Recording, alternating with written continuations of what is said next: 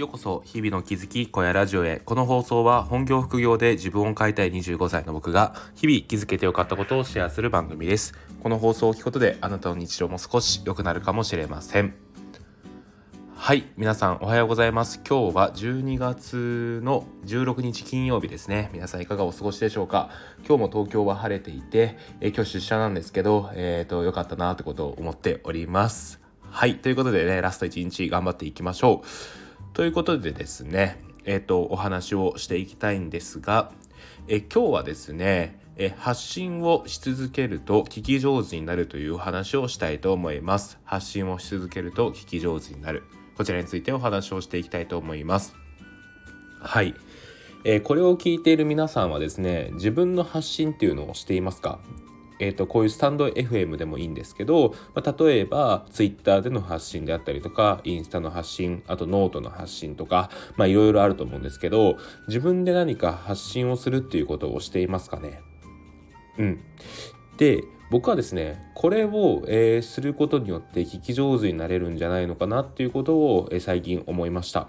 うん、でねこれちょっと,、えーと、 Voicy の鳥居さんの放送を聞いて確かになって思ったところもあって今話しているんですけどえっとねこう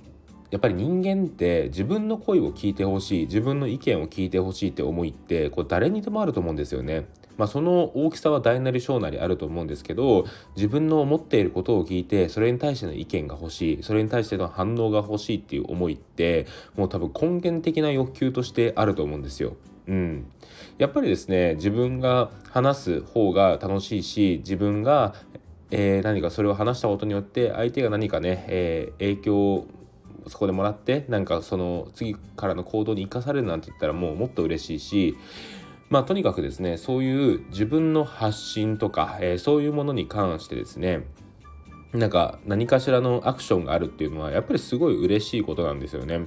でそれはネットに限らず直接会った時でもそうだと思っていてやっぱり自分が話したことが相手に伝わってで何かね、えー、変わっていくみたいなことがある時ってすごい嬉しいと思うんですよ。でただですねあのリアルで、えー、そういう話をしている時っていうのは、まあ、これはねあの、まあ、その裏返しでもあるんですけど聞き上手いわゆる聞き上手の方がえー、っとですね好感度が高くなるっていうのがありますよね。うん僕これは営業もやっていて思ったんですけどなんかやっぱりですね相手の話を聞いてあげるっていうことをするだけで相手の満足感ってえらい上がるんですよ。うん、あのー、やっぱりですねえっ、ー、と営業をしているっていうことはですねあの営業しに行くものであって自分の商品の良さを伝えるとか、えー、そういうことが仕事になってくるんですけどあのじゃあそれをすれば相手に伝わるのかっていうと全然そんなことはなくてですね相手が話したことに対して適切な提案をするっていうことをすると,、えーと、それが、えー、いい営業になるっていうのがあるんですよね。でこれはもう僕の先輩もそう言ってたし僕も確かにそうだよなっていうことを思いながら営業をしていました。うんでまあそういうことを見ているとですねやっぱり、えー、本質的にこうなんだろうな自分の印象を良くしたいであったりとか、えー、自分の自分と話してよかったと思ってもらうためには聞き上手になる必要があるんですよね。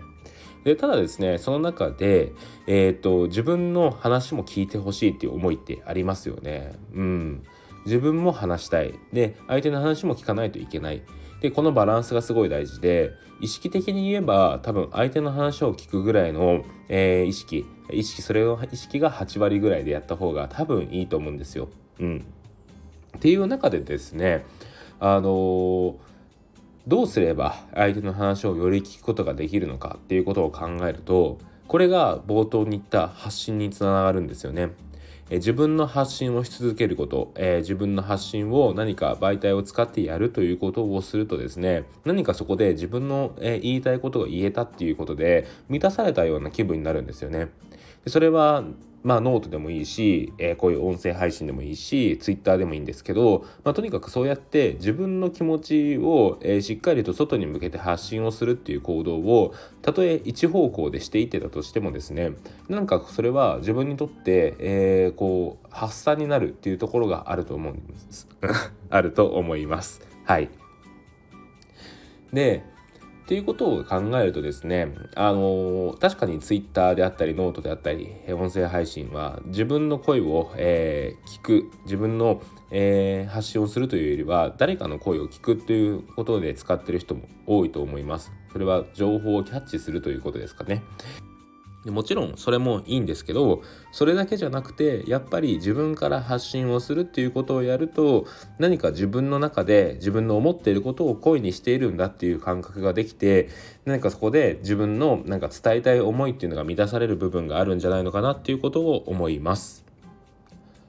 はいそうですね僕はもともとすごい自分の話をしたがりだったと思います。うん。なんかこう、どちらかというと自分の声を聞いてよとか、自分の思いを聞いてよっていう思いが強かったんですけど、今はですね、だいぶその気持ちが落ち着いているなって思っていて、で、誰か人と会った時も、どちらかというと話すよりも聞く方に回ることが多いような気がするんですよ。うん。でその理由に関してはやっぱり普段からこういうところで自分の発信欲とか伝えたい欲をそれなりに満たすことができているからなのかなっていうことを思っております。はい、えー、今日短めなんですけど、えー、っとよもしよろしければですねあの何かこう Twitter であったりとかスタイフであったりとかノートで発信をしてみてください。えー、この放送が何か、えー、新しい気づきになれば嬉しいです。